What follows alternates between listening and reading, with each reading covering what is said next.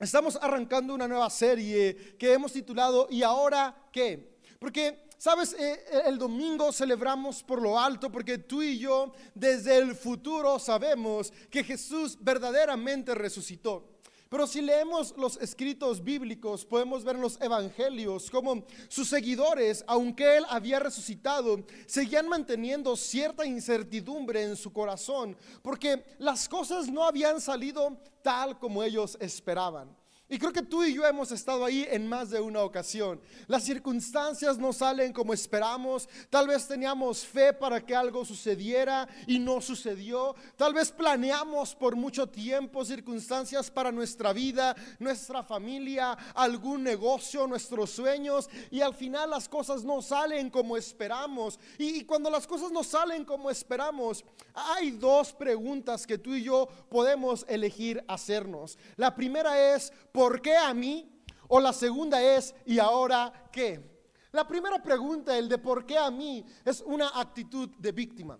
El por qué a mí trata de encontrar el por qué a las circunstancias difíciles que atravesamos. Y si somos honestos, muchas de las cosas más dolorosas, complicadas y fracasos o pérdidas no tienen una explicación que pueda traer paz a nuestro corazón. Y estar todo el tiempo en el por qué a mí, por qué a mí, por qué a mí, nos mete en un círculo vicioso de victimización. Y estar en un círculo vicioso de victimización nos impide ver el futuro con esperanza. Ahora, quiero aclarar algo. No estoy diciendo que en medio de una pérdida, de un fracaso, de una situación de, de dolor y de desesperanza, vamos a ignorar los sentimientos de frustración, tristeza y dolor que hay en nuestro corazón. No, es, lo más sano es poder sentirlos, vivirlos, experimentarlos, llorar, gritar, estar cerca de otros que puedan acompañarnos en nuestro dolor. Pero después de haber sufrido, de haber llorado, de haber sacado nuestra frustración, nuestra tristeza, nuestra incomprensión. La siguiente pregunta que tú y yo nos vamos a hacer es, ¿continuaremos con nuestra vida o nos mantendremos en un ciclo de lamentación? Yo sé que desde acá en la pantalla se puede decir muy fácil, pero cuando se está experimentando no es tan simple. Pero déjame decirte que Jesús el día de hoy sigue diciendo lo mismo que le dijo a sus seguidores. Mi propósito es darles una vida plena y abundante. Sí, una vida plena y abundante aún en medio del fracaso, del dolor y de la pérdida.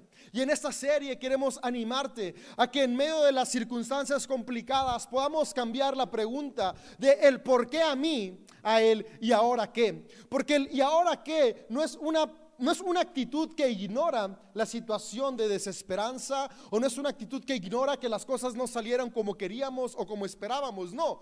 El, y ahora qué es desde la conciencia de las cosas no salieron como yo esperaba, pero no me voy a quedar aquí estancado, voy a avanzar a lo que sigue y ahora qué sigue.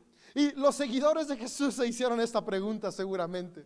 Cuando vieron que su maestro había sido crucificado, seguramente se llegaron a preguntar las dos cosas. ¿Por qué a nosotros? ¿Por qué nuestro maestro? ¿Por qué tuvieron que asesinarlo a él? ¿Por qué nosotros somos los que ahora no tenemos guía? ¿Por qué nosotros fuimos los que confiamos en alguien que al parecer no era lo que esperábamos que fuera? Sin embargo, me gusta como en los últimos Literalmente los últimos versos de los evangelios de Juan, de Mateo y de Lucas podemos encontrar enseñanzas que van a llenar nuestro corazón de expectativa y de fe y herramientas prácticas para que tú y yo podamos avanzar de cualquiera sea la circunstancia. Sabes, los seguidores de Jesús esperaban encontrar en él un Mesías que los liberara de la opresión de Roma. Cuando Jesús muere y resucita, tal vez aún con la resurrección, seguían esperando, ahora sí que ha resucitado, va a derrotar a los romanos. Pero Jesús no hizo eso. Jesús hizo cosas completamente fuera de la expectativa que sus seguidores tenían. Y ellos seguramente se hicieron esa pregunta. Ahora que Jesús está actuando fuera de lo que esperábamos, ¿qué es lo que sigue? Y en las enseñanzas que veremos en esta semana, nuestro deseo es inspirarte e inspirarnos, porque si te soy honesto, cada vez que yo predico, me estoy predicando a mí, también me estoy inspirando a mí, junto contigo que me ves desde casa, o los días domingo que hay personas en auditorio, junto con ustedes, juntos nos inspiramos. Y el día de hoy quiero enfocarme en el relato de Jesús con sus dos seguidores que iban de Jerusalén a Emaús. El relato de Lucas 24 nos habla de estos dos amigos, estos dos hombres que habían sido seguidores de Jesús y después de la muerte de Jesús e incluso de haber escuchado de su resurrección, ellos decepcionados deciden regresar a Emaús, su ciudad, tal vez natal o tal vez en la cual se habían establecido. El relato de Lucas nos dice que Emaús estaba a 11 kilómetros de distancia de Jerusalén. El autor bíblico nos da este dato por algo importante que vamos a ver al final de la historia. Y quisiera leerte el relato que está en Lucas 24 y de ahí ir desglosando algunas enseñanzas que nos van a ayudar a ti y a mí poder avanzar y respondernos esta pregunta. ¿Y ahora qué? ¿Ahora qué voy a hacer? Antes de entrar al pasaje, eh, regresando a la pregunta, ¿y ahora qué? Algo que me encanta de esta pregunta, el ¿y ahora qué? Es que nos invita a la acción. El por qué a mí simplemente se queda en el plano del pensamiento, en el plano de las ideas, donde estoy tratando de encontrar una explicación a. Y por mucho que pensemos, el pensar no nos hace avanzar. La pregunta, ¿y ahora qué? Es una invitación a la acción, sin importar la circunstancia en la cual estemos parados el día de hoy. Y mi deseo es que juntos podamos seguir avanzando, porque mientras avanzamos aún en medio del valle de sombra y de muerte, por muy lento que vayamos, podremos salir de él y alcanzar luz, plenitud y esperanza en nuestras vidas. Entonces, ¿y ahora qué? Es una invitación a la acción aún en medio de la decepción. Y dice lo siguiente, Lucas 24, en el verso 13. Ese mismo día, dos de los seguidores de Jesús iban camino al pueblo de Maús, a unos 11 kilómetros de Jerusalén. Al ir caminando, hablaban acerca de las cosas que habían sucedido.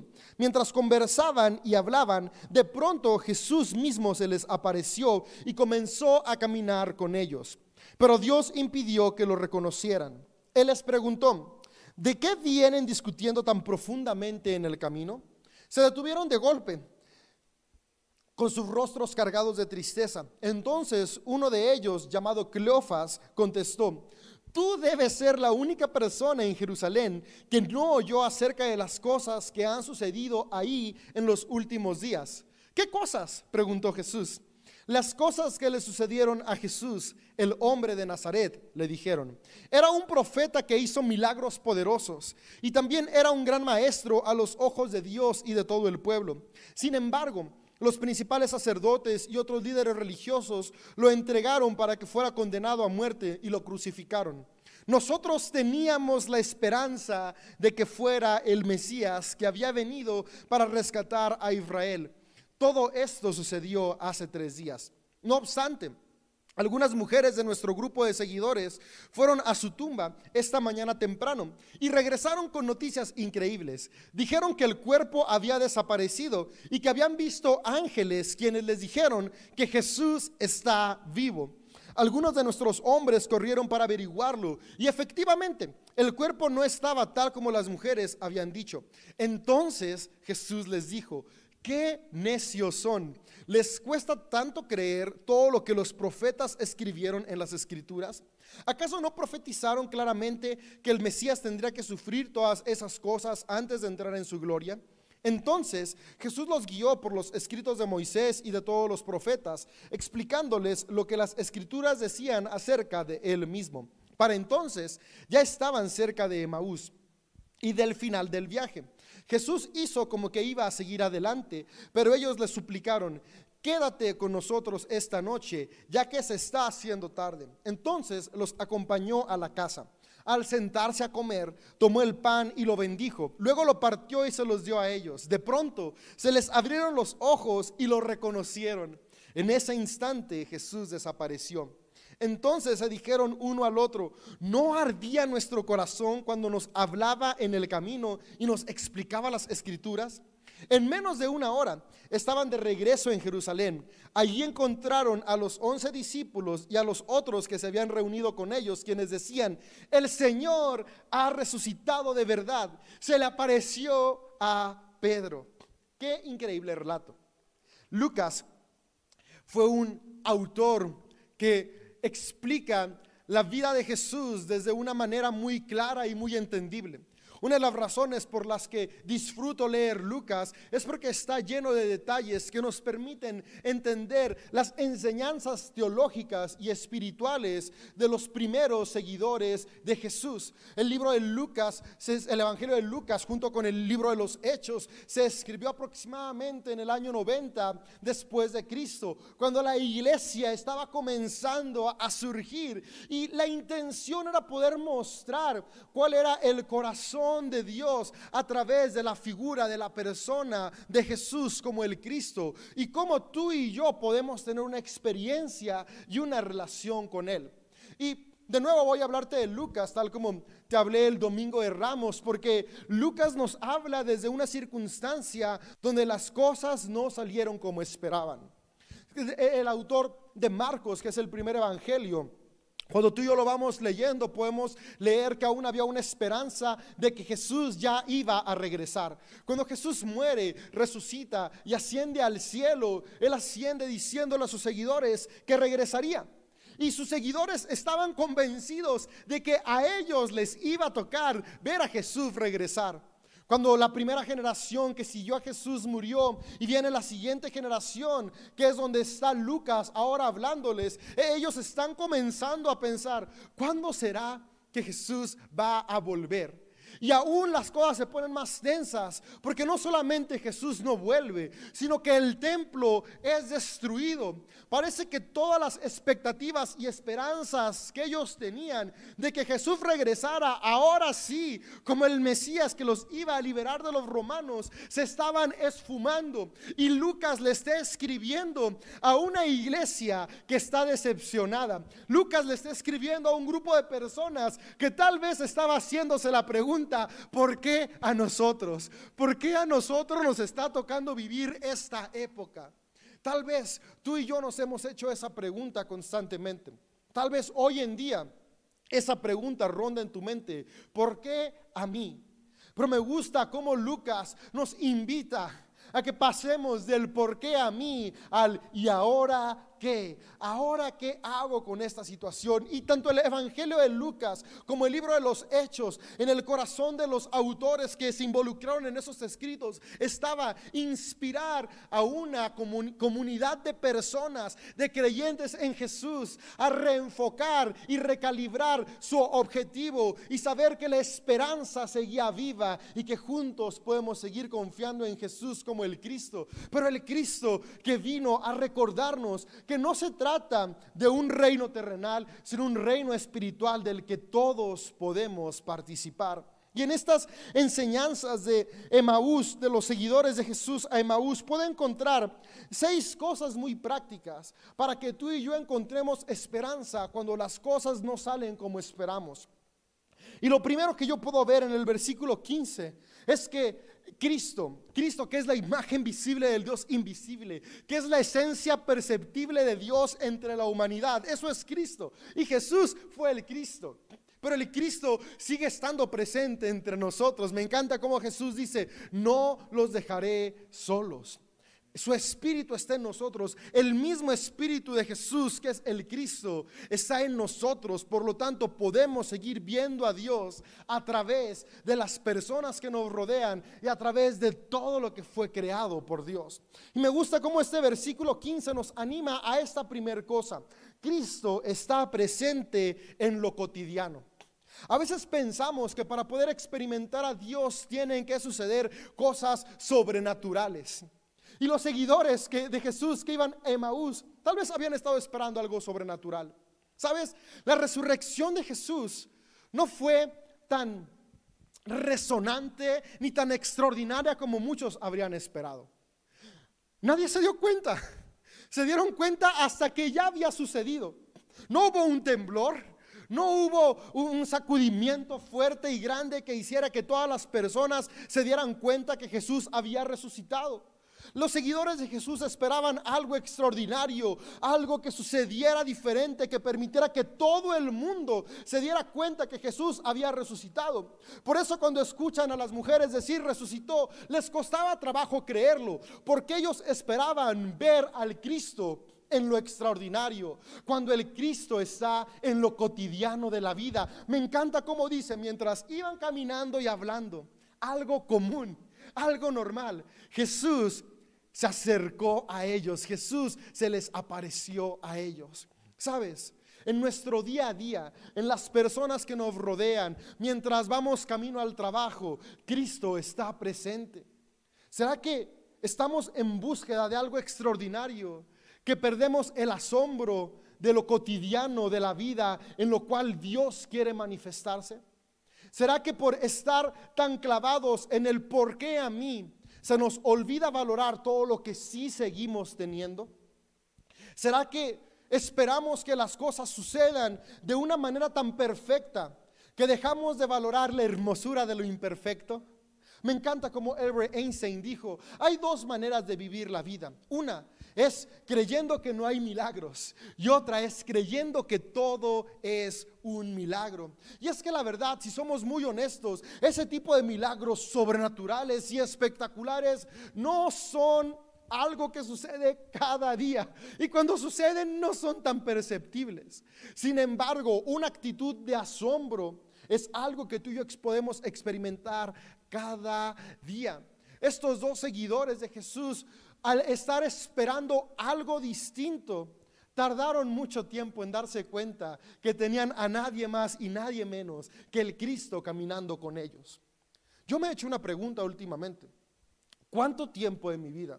¿Cuántas experiencias he tenido donde Dios ha obrado, donde Dios ha estado ahí, donde Dios me ha mostrado su amor a través de hombres y mujeres, a través de circunstancias, a través de personas que menos me imagino y no he visto esas acciones de Dios, no las he podido agradecer por estar tan enfocado en algo sobrenatural sin valorar lo natural.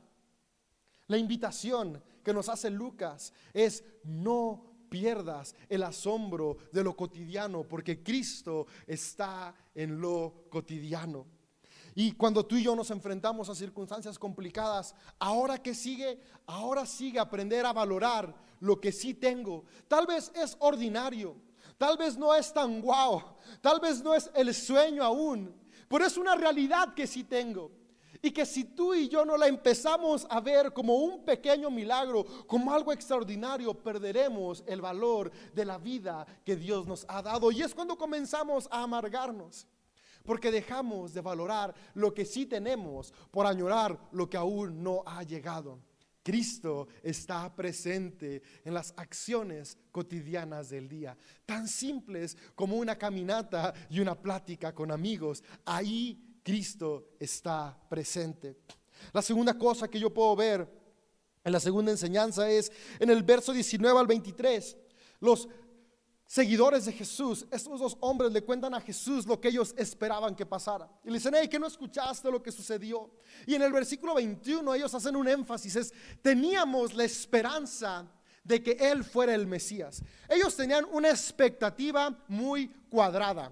Ellos pensaban que el Mesías tenía que ser tal como ellos lo imaginaban. Durante varios siglos la cultura judía se había creado una imagen de cómo tenía que ser el Mesías y habían tratado de encasillar al Mesías en una cajita de perspectiva humana. ¿Cuántas veces tú y yo no hemos hecho lo mismo? Y creemos que Dios únicamente va a actuar de una cierta manera y encerramos a Dios en una caja. Los seguidores de Emaús habían encerrado al Cristo en la caja del Mesías que ellos esperaban. Y el haber estado encerrando esa perspectiva del Cristo en su caja les impidió poder ver lo extraordinario que estaba sucediendo en sus narices. Ellos dicen, teníamos la esperanza de que Él fuera el Mesías no se habían dado cuenta que Él era más que el Mesías, era la encarnación misma de Dios, caminando en plenitud entre ellos. La perspectiva que ellos tenían del Mesías era un hombre enviado por Dios para liberarlos. Eso era lo que ellos pensaban que era el Mesías. Sin embargo, Jesús no era solo un hombre enviado por Dios, era la encarnación misma de Dios caminando entre ellos. Y es que cuando tú y yo cerramos nuestra mente a nuestros paradigmas y creemos que Dios solamente puede actuar dentro de la caja de nuestras creencias, dentro de la caja de nuestra denominación, dentro de la caja de lo que mis padres me enseñaron, dentro de la caja de lo que únicamente yo creo que es correcto. Perdemos la oportunidad de ver a Cristo actuando más allá de nuestra imaginación. Dios no está limitado a nuestras perspectivas. Dios está en todos lados. Y si tú y yo nos mantenemos en una caja, las cajas son obscuras y impiden tener perspectiva. Cuando nos mantenemos en la caja de nuestros paradigmas, de los dogmas, del fundamentalismo, nos perdemos del asombro de ver el amor del Cristo en lo que nos rodea. Yo hoy quiero animarte a que tú y yo podamos salir de la caja y abrir nuestros ojos, abrir nuestra expectativa y nuestra esperanza a encontrar al Cristo en donde menos lo imaginamos. Me encanta cómo el autor de los salmos dice, los cielos cuentan la gloria de Dios.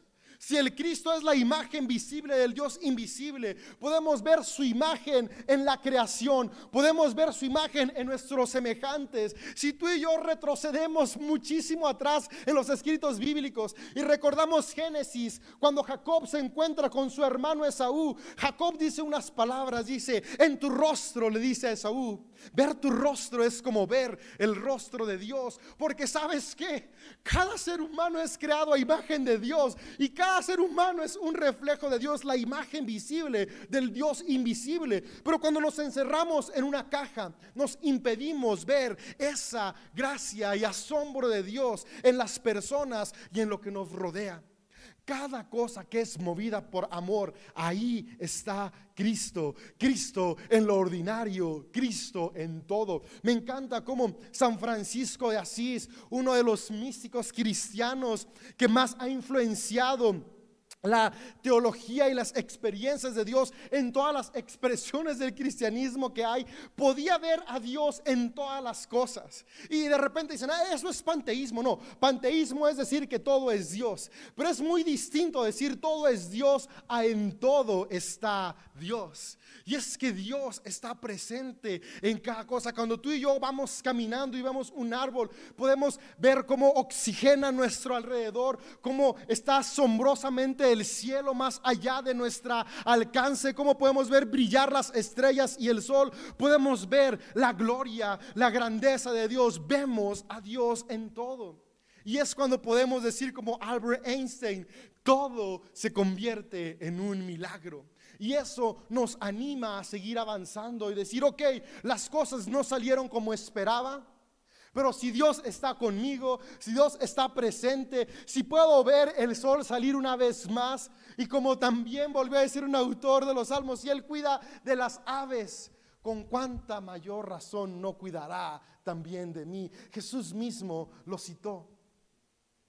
Y esa es la esperanza que tenemos, amigo, amiga. Salgamos de la caja. Tú y yo no podemos encerrar a Dios en nuestro paradigma. Dios es mayor a eso. Cuando tú y yo estamos dispuestos a abrir los ojos a más allá de lo que únicamente tú y yo vemos como aceptable, comenzamos a asombrarnos de cómo podemos ver a Cristo aún en lo que menos imaginábamos que ahí estaba. Los seguidores de Jesús que iban a Maús pudieron darse cuenta de esto varios, varios horas después. Que tú y yo hoy podamos abrirnos a esta oportunidad, ver el amor de Dios, el Cristo, la imagen visible del Dios invisible en todo lo que nos rodea. Y esto nos llena de una de un sentimiento único, porque nos sabemos acompañados por Dios en todo momento. El tercer punto que llevo acá es, los escritos hablan de la experiencia de la humanidad con Dios, es decir, el Cristo visible en todo y en todos. Me gusta cómo dice que Jesús comenzó a explicarles y hablarles de Él. Está hablando de yo, Jesús, el Cristo, la imagen visible del Dios invisible. Comenzó a hablarles de cómo estaba presente Él en los escritos desde Moisés y los profetas. Y aunque Moisés y los profetas no todos hablaban de la vida tal como la experimentó Jesús, sí todos hablaban de la experiencia que habían tenido con lo que podían ver de Dios. Y eso es Cristo, lo que tú y yo podemos ver y experimentar de Dios. Y es que eso a mí me anima y me lleva a recordarnos que Cristo no está limitado a una época. Por eso Jesús dijo que Él se iba, pero no nos dejaba solos. Porque el Cristo, la esencia de Dios, está siempre con nosotros. Y eso nos anima una vez más a saber que si Él no está limitado a una época, aún en medio de las circunstancias cruciales y difíciles, si Cristo, el amor de Dios, está en nosotros, podemos avanzar y cambiar de una actitud de lamentación a una actitud de reconstrucción, reconstruir nuestras vidas y las vidas de los que nos rodean. Cuatro, y esta es mi favorita. Cristo está presente en las acciones. A veces pensamos que vamos a encontrar a Dios en un edificio o en alguna forma, en alguna liturgia. Lo vamos a encontrar en una canción, lo vamos a encontrar en, ciertos rituales que yo siga. Y aunque los rituales son buenos, Cristo está presente en las acciones que son movidas por amor. Me gusta cómo los seguidores de Jesús se dieron cuenta que Él verdaderamente era Jesús cuando lo vieron partir el pan, cuando lo oyeron bendecir el pan, cuando Él habló generosidad, cuando Él habló vida, cuando Él actuó, ellos se dieron cuenta quién era. Y es que Cristo está en nuestras acciones. Cuando tú y yo actuamos movidos por amor, permitimos que hombres y mujeres experimenten a Dios. Dios está presente en la humanidad a través de nuestras acciones. Me encanta cómo ellos lo escucharon hablar, cómo ellos caminaron con él, pero fueron conscientes de quién era hasta que lo vieron actuar. Tú y yo podemos escuchar de Dios. Podemos incluso caminar una vida creyendo en Dios. Pero hasta que actuamos movidos por Cristo en nosotros, es decir, hasta que actuamos movidos por amor, es que Dios se hace perceptible a los que están a nuestro alrededor y se hace palpable a nuestra vida. Yo quiero animarte que nuestra relación con Dios no esté basada únicamente en lo que conocemos, que esté basada en acciones, acciones movidas por amor, porque acciones movidas por amor manifiestan a Cristo a la humanidad. Tú y yo estamos llamados a hacer eso, espejos que reflejan su gloria. Es decir, que nuestras acciones permitan que hombres y mujeres de todo lugar vean al Cristo en nosotros. Y eso me regresa a un punto atrás donde te dije que si salimos de la caja podemos ver a Dios.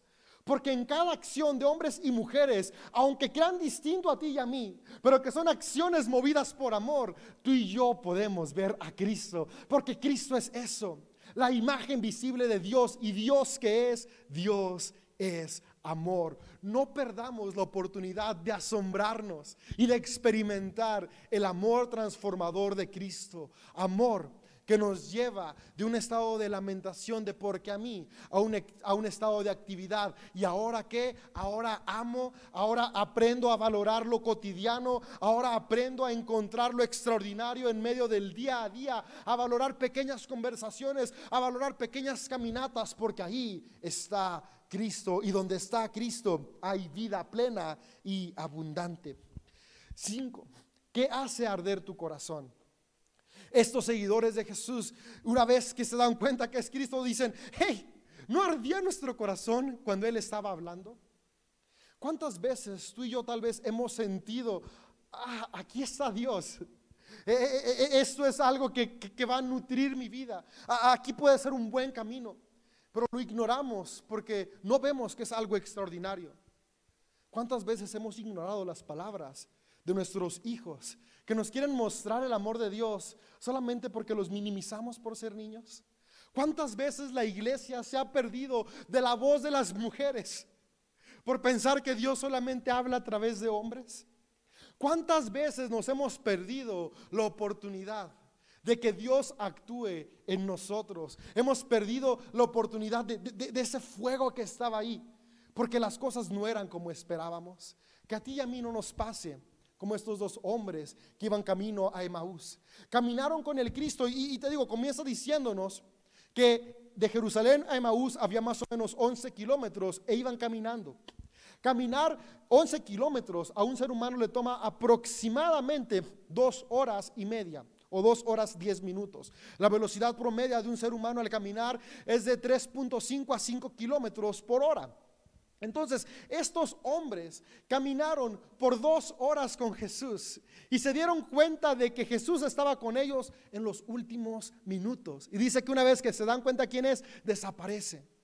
Que tú y yo no perdamos la oportunidad de caminar una vida admirando, asombrándonos y aprovechando el amor de Dios en nosotros por vivir encerrados en la caja de nuestros paradigmas y de nuestras creencias que son limitadas. Que tú y yo abramos nuestros ojos a ver a Dios en todo lugar. Y con esto cierro el número 6. No minimicemos a nadie y nada.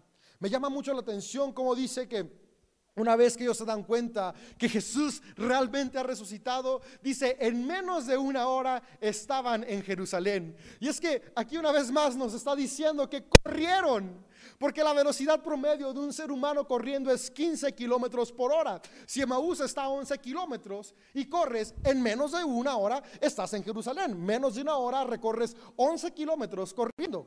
Y corrieron porque tenían prisa de decir a los discípulos, hey, si es verdad, si resucitó.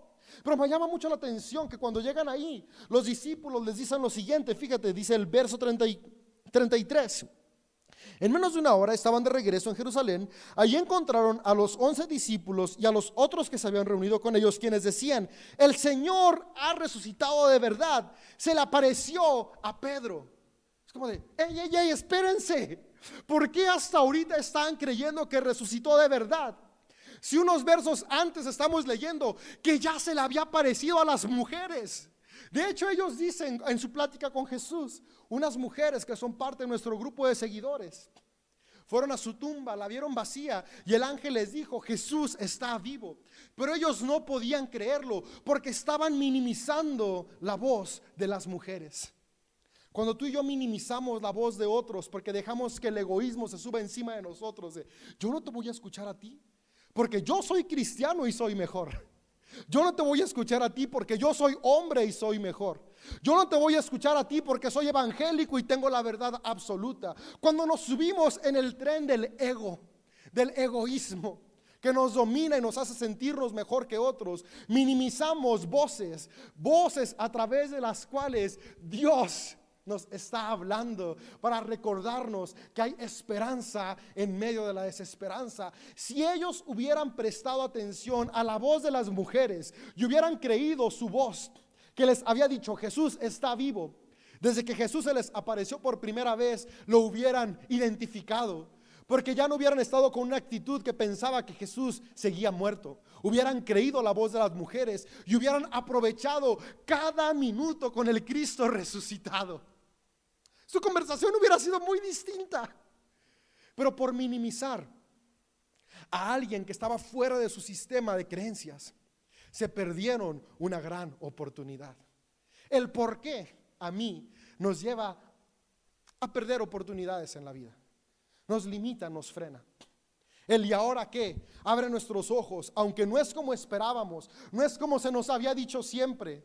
Hay una forma diferente saliendo de la caja en la cual podemos admirar a Cristo, el poder de Dios, el amor de Dios en lugares inimaginados, en circunstancias inimaginadas.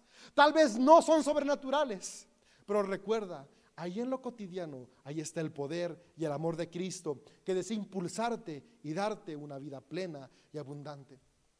Que el día de hoy tú y yo podamos abrir nuestros ojos quitarnos todo este peso de egoísmo y estar abiertos a ver a Dios actuando en todo lugar. Y de esa manera podremos apreciar la vida, apreciar lo que tenemos de mejor manera. Que hoy cambiemos nuestra actitud y dejemos de pensar qué es lo que no hay en nuestras manos y comencemos a valorar qué es lo que sí hay. qué es lo que sí tengo. Y en eso que tengo podamos abrir nuestros ojos a ver que seguramente ahí puede estar Dios. Y donde está Dios hay libertad, hay sanidad, hay futuro y hay esperanza.